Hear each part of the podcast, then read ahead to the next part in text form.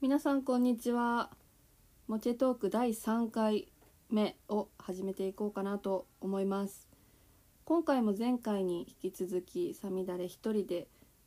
ゲストをお迎えしてその方のお話を聞いていこうかなと思っておりますジャスミンはねまた今回も少し忙しいみたいなんでまた機会があれば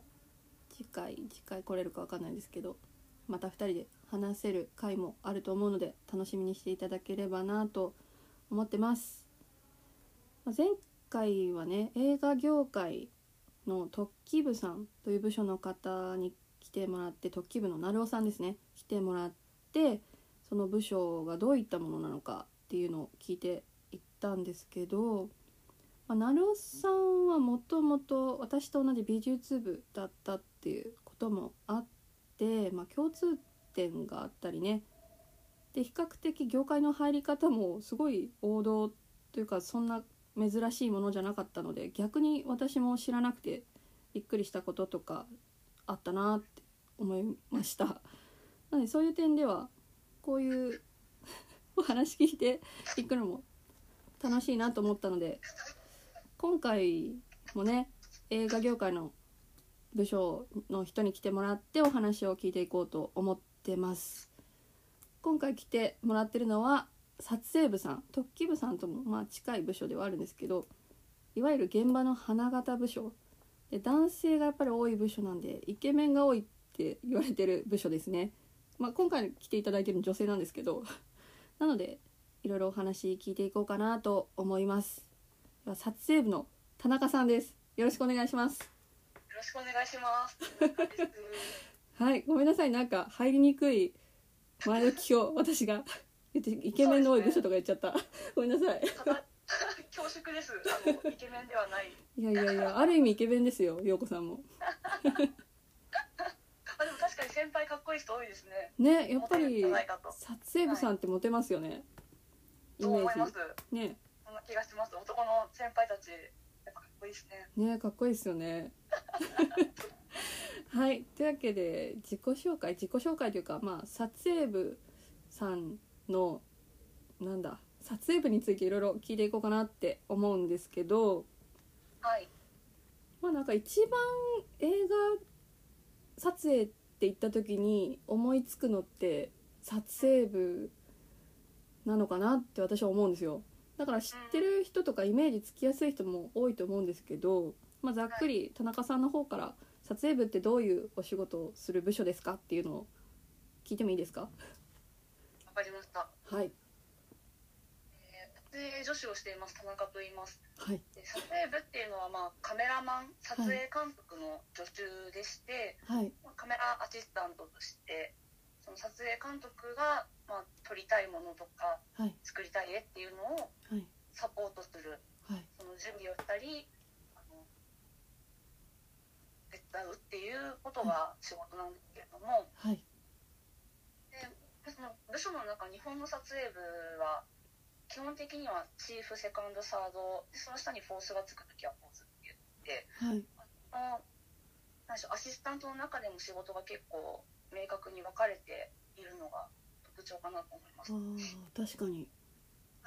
でカメラマンがいて一番上の女中がチーフ、はいチーフは、まあ、光ですとかはい撮影でいう絞りっていう、はいまあ、レッドの話なんですけども司るところで照明物のやり取りをしたりとか、あまあ、助手ーをまとめる助手頭はなんいですけどでその下がセカンドって言ってはいフォーカスプラですね、フォーカスを送る人がいてはいでサードっていうその下について、まあ、機材の管理だったりとはかいいろいろそのまあそうですね機材の管なんていうんですかそれ以外のことをやるはいかというか一番まあ走り回るのはサードってことですよねつまりいろいろそうですねそうですねあの、まあ、機材の準備をしてはいあの撮影がスムーズにいくようにあの動くっていうあのパートになりますサードがうんちなみにフォース私、はいあんまり見たことないんですけどフォースの方は何をするんですか本当は、まあ、はい見習いと言われることもあるんですけれども、はいまあ、そのサードの下についてはいまあその撮影部として次、まあ、サードになるためにはいあの、まあ、ちょっと勉強しつつはい現場で動くっていうことが多いであす。でーまあ、今で言うとそのモニターだしはいそのカメラで撮った絵を現場で監督だったり他の部署の人がはい見るので、はいそのモニターだしを担当することが結構多いかああな。モニターだしそうですね。まあ、あとはそのサードと一緒に、はいあの家庭がスムーズに進むようにいろいろ準備をしたり、はいあの機材を運んだりとかそういったこあとを、ーまあ多分チームによって違うと思うんですけどそれこそ、まあ、カメラマンさんにもよるのかな機材の種類ってはいやっぱいろいろ量の多いカメラマンさんだったり、まあ、組にもよるのかあったりするんですよね特殊な機材があったりもするんですかね。そうですね、まあ、その本当に基本的なカメラがあってそれを入れる、カメラがあってレンズがあってそれを載せる足スタンドみたいなものがあって、はい、モニターがあってその基本的な構造は変わらないと思うんですけあどそうなんです例ね。えばはい、はい、例えばそのずっと、まあ、クレーンっていうはい移、動ができるようなものに乗せっぱなしのチームがあはっい、たりとか、あーい、ろんなその撮りたいものによってはい、どの構成が一番多いかっていうのは変わってくると思います。なるほどもうなんかクレーンとか、まあ、それこそパンサーとかが多かったら、突起部さんがなんかカメラマンの助手っぽくなったりもするってことですか、そうですね、突起部さんが作品にずっとつくチームもあるし、はいもう突起も撮影部でやるよっていう場合もあるんです。そうなんですかありますあります。その知らなかった突起部さん予算はいまあ突起部さんがベタ付きするかどうかって予算の関係とか作品規模のは関係もあると思いますし、いはいこの必要なところとキムさんもいろんな機材持ってらっしゃるかはらいすごくそのなんだろうな突起が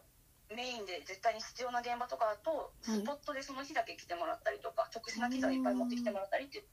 ありえるんですけどなるほどはそうですね簡単なレールっていうそのい横移動とかするような台車の機材だったりとかはいあとジブっていうはい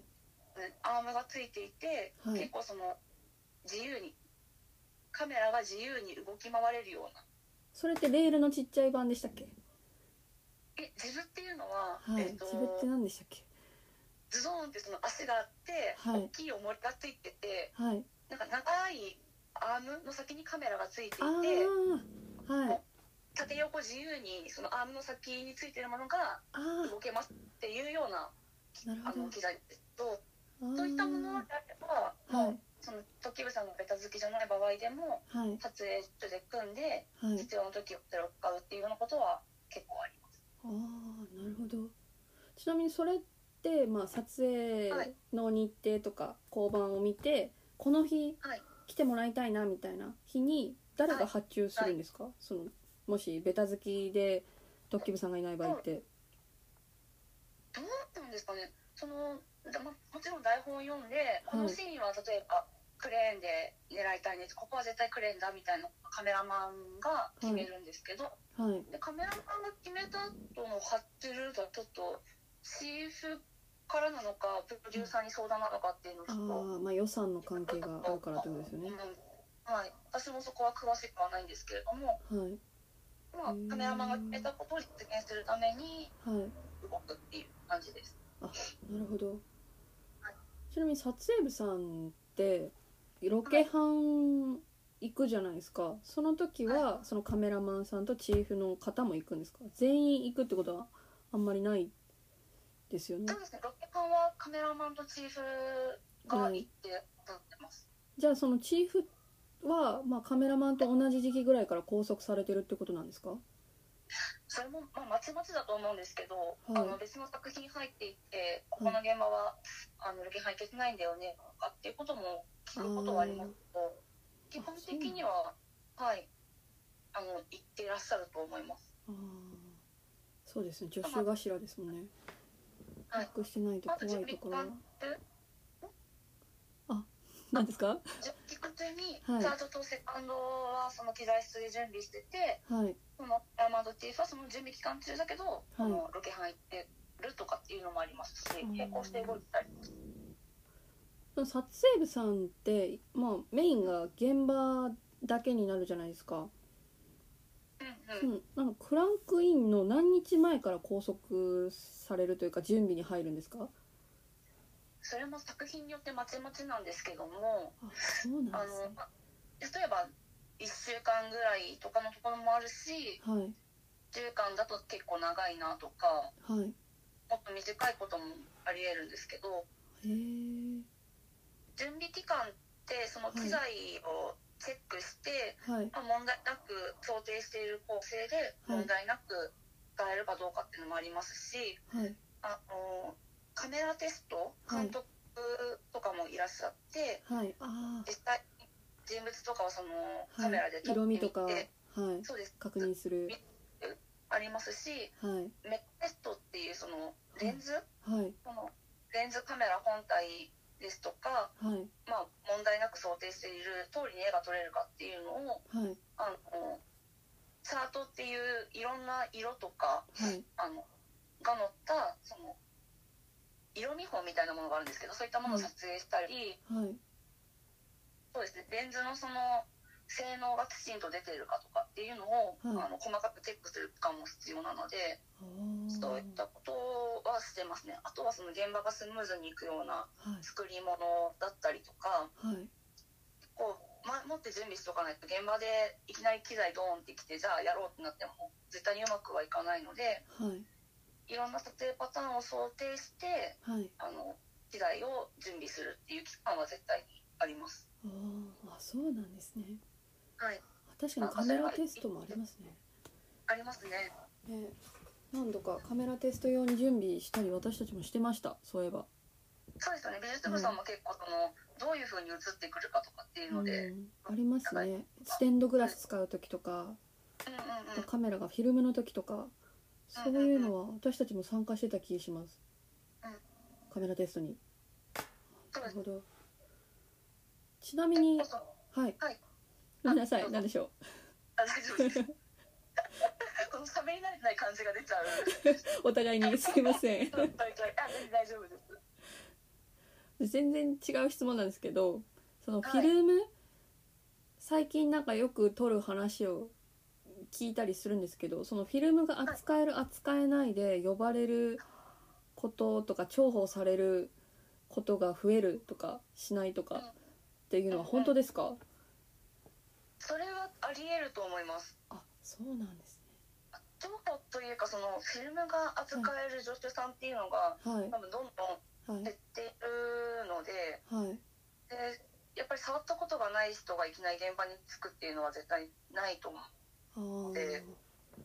あと結構チビ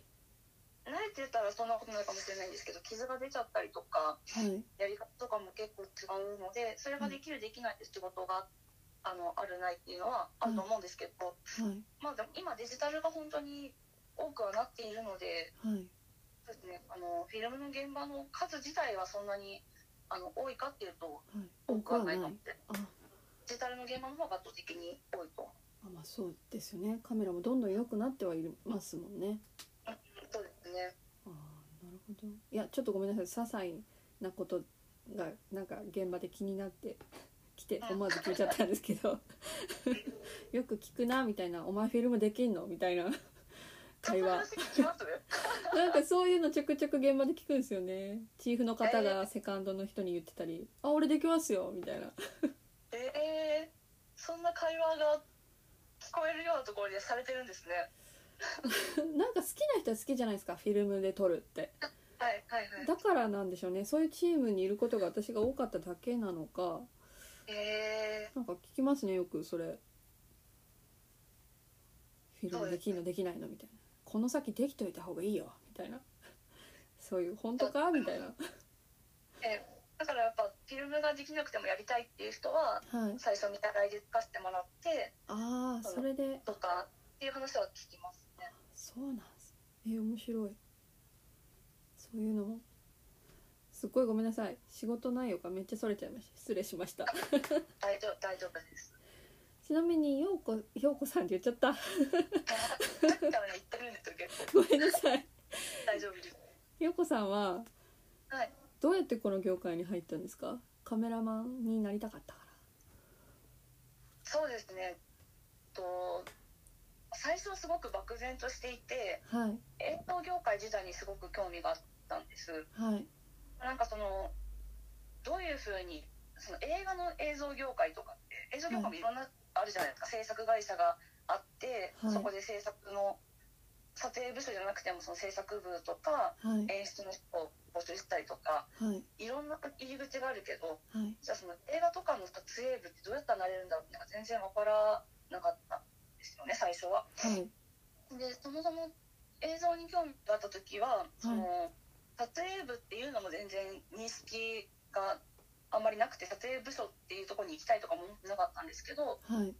最初はだからふんわりと映像が作れる仕事に携われたらいいなで始まってはいどちらかというとそのディレクションとかもっとちっちゃいもので自分で撮って編集するみたいなはい自主映画的なそうですねもう、まあ、その CM とか PV とかもっとそあのー短編っぽい感じでそうですすかそうでねす自分で撮って自分で編集してみたいなはいところから意識が始まってってはいでなんか自主でちょっと撮った時にカメラマンをやる子がいなくてじゃあはい私がカメラマンをやるって言ってやらせてもらってはい撮影部面白いなって思ったりはいあと映画のその現場に見習いで最初美術見習いで入らせてもらったんですけどそうなんですかそうですそうですへえそれもまあちっちゃい、あのー半分自主制作みたいな感じの現場だったんですけど、はいで現場で美術見習いとして働きながらいどういう仕事があるのかなって見た時に撮影部やっぱりかっこいいなと思うーんって、確かにそうですで技術撮影がの技術を身につけて、い、ろんなところに行けたらすごいいいな面白そうだなって思ったり、っていうのでだんだんその撮影部っていうのに興味を持ってはいで入ったきっかけはまあ何でしょうその撮影部の人たちのはい集まりみたいなところから、いえっとまあ何でしょう人脈というかその紹介していただいてはい撮影所ってことにだんだん入っていったという感じです。あーふんわりぼかして言う と。なんそうですね。えー、はじめ確かにもう私も初めて現場行った時撮影部さんかっこいいなってずっと思ってましたもんそうですよね。はいなんかめっちゃかっこいい、段取りしてるの見てじゃあこうやって撮ってこうかみたいな監督と相談してパッて決めてみたいな、うん、こんな思いながら思思いますよね一度は誰もが憧れるような 気がしそうまなんですすかえわからない私は憧れましたそうですすごくかっこよく思えたし、はい面白そうだなって思ったし はい実際にその自分で一回本当にちっちゃい短編みたいなやつですけど、うんその台本があってそれを台本があってお芝居を見てこういうふうに撮りたいなっていうふうに考えるのってすごく面白いことだなってあー思っ確かたのにがきっかけです。なんかハマるとねすごい沼にはまっていく部署ですよね撮影部って撮影部と正面は沼が深いと思ってます私どういうことですか？なんかパッと見の華やかさもあるしちょっと足を突っ込むと専門的なものがたくさんあるじゃないですかそうですなんかね。外見からは予想がつかないほどすごい 地道なものがあったりとかそういうところは深いなと思いますねいやすごくその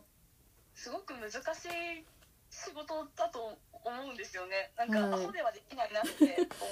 ます。確かになんて先読めばいいんだみたいなことありますもんねそうですね。で全部署からいろいろ言われたりもするじゃないですか意外と意外とっていうかまあ撮影部さんって現場でそうですよね。まあそれはどの部署もね一緒だと思うんですけど。うん確かになんかもう撮影部さん頼みみたいな時もたまにあったり したりするんですよねちょっとそれ振り上げてくれれば私たちのあれは見えないぞみたいな ちょっとしたちょっとしたものは見えないぞみたいなね。なんかそのうん本当に私下のポジションで言うのおこがましいですけど、でもはなんかそのやっぱり最終的に絵に責任を持つ部署い、うん、確かになので、責任はねはい、責任があるし、それこそそのサードの仕事先機材ちょっとなんかなんて説明したらいいかなって思ってはいですけど、サードってその昔だったらフィルムの管理とかもやってるし、あーはいカメラで回したフィルムを抜いたりとかっていうので。はいそのなんかい一日っていうかそのずーっと準備をしてきて、はいその一日の長い長い撮影時間でやっと撮ったはいものをはいあの最後扱う触って、そこでおじゃんになっちゃう可能性もすごくあるわけです今もメディアにはなりましたけど、はい電子的なメディアにはなったけどそれは同じで、はいサードがメディアの管理をするのではいそういう意味でもすごく最後にそれを預かってるポはジいションだなっていうのはすごく思います、ああ責任本当に重いですね そう考えると本当ドにキドキしますねそうです信頼の仕事ああですね仕確事かに信頼がないとできない仕事しかもフォーカス一つとってもはいあちょっとピント甘いとかあれもう大きなスクリーンで見た時ヒヤヒヤしません って私思いながら撮影部さん見てるんですけどいつもなんか難しいじゃないですか絶対ピント合わせるのってはいどんなに測っても合わなかったり歩いてこられたらもうどうしようみたいな得意な人と下手な人の差がすごい出ちゃったりするじゃないですかうん言い方良くないですけどええだだからこそすごい私は憧れるだけで終わってしまったっていうのはありますねえ神谷さんセーブやりたいって思った瞬間があったのかっていうすごく今 ありましたよいっぱいあいりましたよいっぱいあったんですけどいっぱいあってもそういういろんなことをもう見てわかる大変さと責任の重さではいちょっとこう尻込みしていやこの距離がちょうどいいんだなみた いなっていうや美術部さんもめちゃくちゃ大変だと思いますけどねもう美本当術にはもう作るのが好きだったらもうね我慢じゃないですけどやるしかないみたいなことになっちゃうじゃないですか。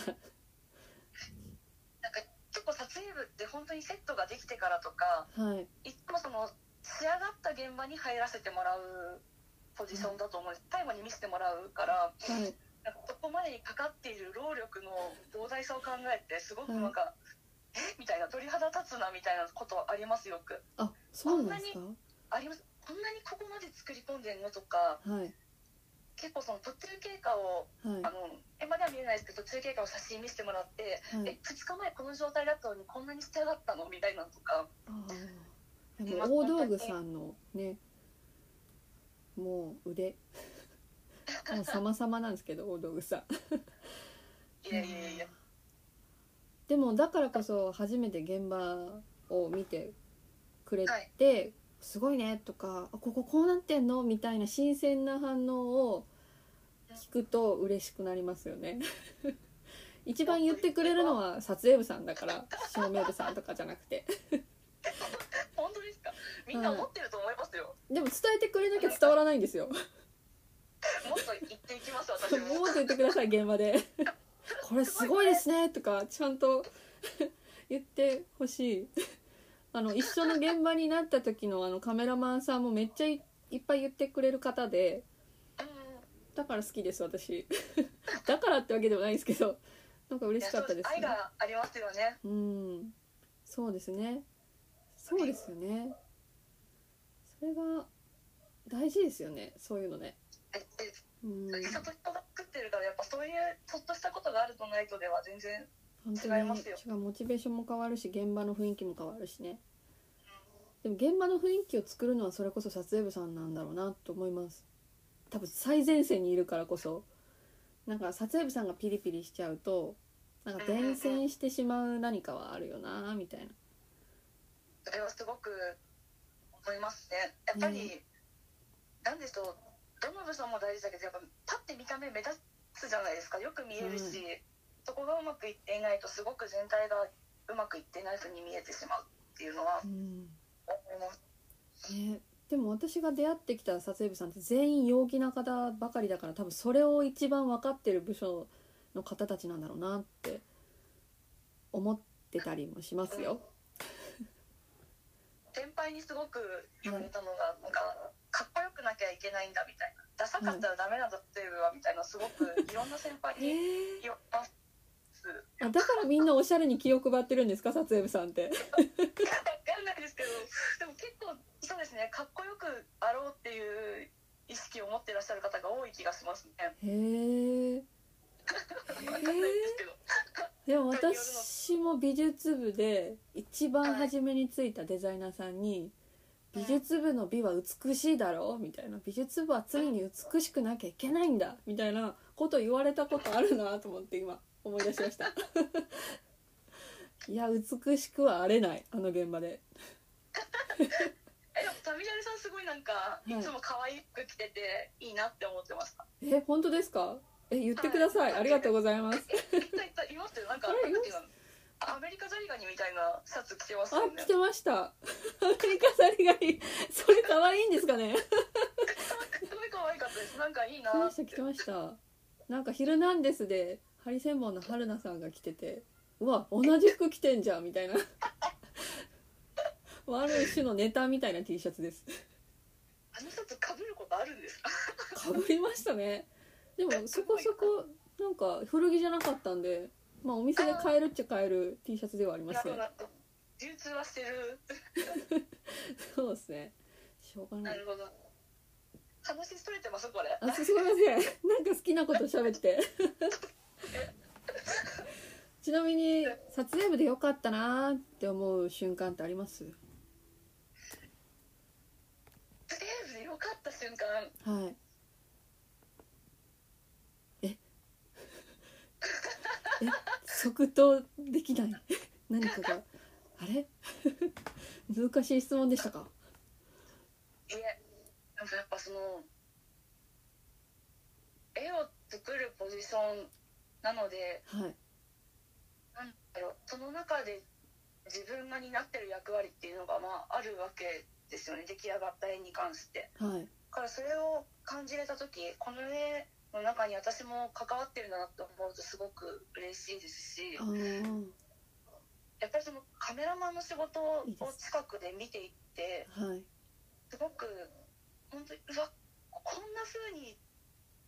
なるんだなってこういう風な絵になるんだなって言ってはい。震えるぐらい感動することがやっぱりあのあるんですよねなんか毎日じゃないんですけど。はい。震えるぐらい感動するって、すごいいい表現ですね。めっちゃわかります。って本当にちょっと涙出ちゃうぐらい、はいうわいい絵だなって思う瞬間があはい。るので、それはすごくあこの仕事良かったなって思います。ああ。すごい素敵。素敵です。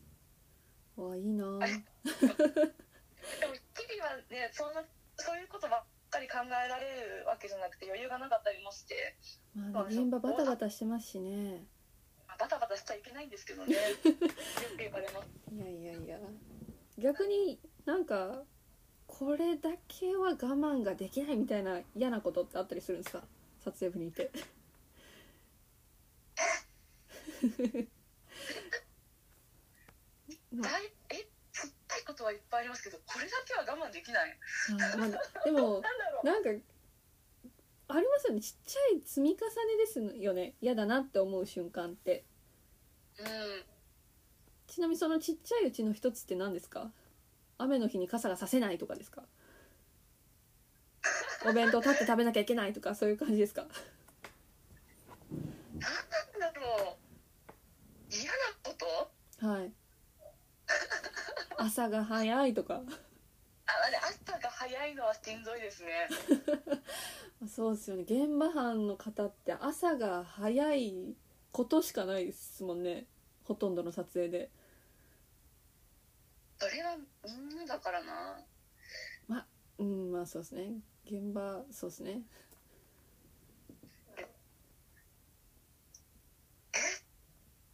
今なんだろう今すごいはい、嫌な作業しか出てこないん ですけどちょっとじゃあ聞かなかったことにしましょうかねこの質問はなかったことになんか一個だけなんかそのはいメンテナンス用にはいすごいどうでもいいこと話しますよはいメンテナンス用にはいガーゼガーゼをはい煮沸するんですよはいあのお鍋ではい普通の医療用のガーゼとかをはい煮たんですよねへえねということによってはい毛羽とかがなくなってそはいのまあそのレンズで機材とか拭いたりするんですけどじゃあそのピルあのガーゼでえ現場に持ってきてるガーゼって一回煮沸してるやつなんですかそうなんですよ私あれうわ何も考えずに買わしてくださいとかよく言ってたごめんなさいあ全然全然いいんですけどあれはそう思う日なんででだからそのはい5メートルとか10メートルとかのガーゼを買ってきて一回お鍋で煮るじゃないですかはいでそれをはいまあ室内ではい干してはいで一感じのサイズに切ってはいで切ったやつはをいなんですタステが出ないように綺はい麗に折りたたむっていう作業があるんですけど、はい本当に私準備の作業でそれが一番嫌いです本当にえ何やってんだろう私っていうのはいつも思いますそれが今一番心に浮かんだ嫌なことですなんかすごいわかりますすごいわかるそうなんかその販売されてる綺麗に折りたたまれたガーゼを一回茹煮で て沸するっていう畳んでもう本当に気が狂いそうなめちゃくちゃ変わるんですよしかも毎日5メートルなんか私も似たようなことしてたなーってあり,、ままあ、ありますよそんなことばっかりですよね準備とかってそう準備はは特にねなんか汚し用の特に時代物とかやる時ってうんうんその現代がもうどうしてもロケ地じゃないですかうんうんうんなので時代物なのにじ現代のものがあっちゃいけないみたいなので隠しのためにいろんな準備をしていかなきゃいけなくて麻布うんうん麻布っていうはいのはい紐なんか藁藁の紐みたいな なんていうんですかねはい麻布みたいなのを持っていったら何でも巻いて隠せるんで排水口とかもなんかちょっと時代物っぽくなるんでそういうのも携えておかなきゃいけないんですけど新しかったらなんか巻いただけになっちゃうんで事前に皿のものを買って新しいものを買ってその汚さなきゃいけないんですよ。皿を汚してまた巻き直すっていう作業がそれと一緒だなと思ってしかも寒い日にそれやるってなるともう何やってんだろうみたいな感じになるなって思いました臭いし単純作業が一番効くってありますよねなんか、ねそうなんですよ全然目に見えない地味な作業が一番大変みたいなうんありますねそれはすごいわかりますすっごいわかりました今そうですよねどの部署もそういう多分照明部とか録音部もあるんだろうなこういうちっちゃなちっちゃな思い出すと嫌だなって感じる何か絶対やりますよねねはいでうん意外とそれって他の部署には見えてなかったりそうするんですよねえそんなことやってるんですかみたいなあると思いますよあると思いますいや面白いちなみにはいなんかいい時間になってきたんで締めちゃおうかなって思うんですけど、はい映画業界を目指してたり憧れてるひ人にうんこれだけは言っておきたいとかなんかあります なんか頑張れみたいなやつでもいいですしこれだけは注意しろみたいなものでもいいですしそうですね私はこの業界入る前別の仕事してたりとかしてはいこう入るのが遅くもあったしはい特殊なルートをたどってる気はするのですがはいでも本当にやりたいなっていう熱意があればはい憧れだった世界ってそんなに遠くないかもしれないやってみたらはいあのやれることはきっとあるしはい結構その嫌な嫌になっちゃう日もあると思うんですけどはい続けていくことがすごく大事なんだろうなとは思いますだからもしその憧れがあってでも自分は全然その今まではい映像の人とかやったことないしはいって思ってる人がいるんであれば、はいちょっと踏み出してみるはといね、あの手が届くかもしれないと思いますし、はい まあ、私も全然ね今後どうなるか分かりませんけど、そうですよ 一ね歩踏み出して頑張ってみるといいのではと、あー、はい、思います。なるほどありがとうございます、私もそう思います、 勝手に便乗ねこれ大丈夫かな 私もなんか今回大丈夫かなと思ってますちょっとね取れ高ありましたえうん大丈夫じゃないですかいろいろ私知らないこともいっぱいありましたしへえと思いながら聞いてました私も本当ですか、はいなんかいろんな部署の人の話を聞いてて思うのはうんやっぱり現場でしかお互い話してないのでその現場以外のものって全然わかんないんですよね同じ業界にいてもうんうんうんそれをこういう場で聞けるって楽しいです ただの感想あの私もちょっと他の部署の人の聞きたいなぜひキムさんとか聞きたいです何部ですかすいませんあキムさあん卓球部さん、この前ね、回の、卓球部さんってまあ珍しいですもんねあそうですねうんまたお伝えしますいろいろはい質じゃ問あ、はいじゃあ締めようかはな。いはい、モチェトークでは質問や感想も絶賛受付中です。メインはインスタ、またツイッターもやってるんで、もちもち .frjp で検索してみると見つけていただけると思います。皆様からのメッセージお待ちしてるのでどうぞよろしくお願いします。というわけで今日はこの辺でありがとうございました。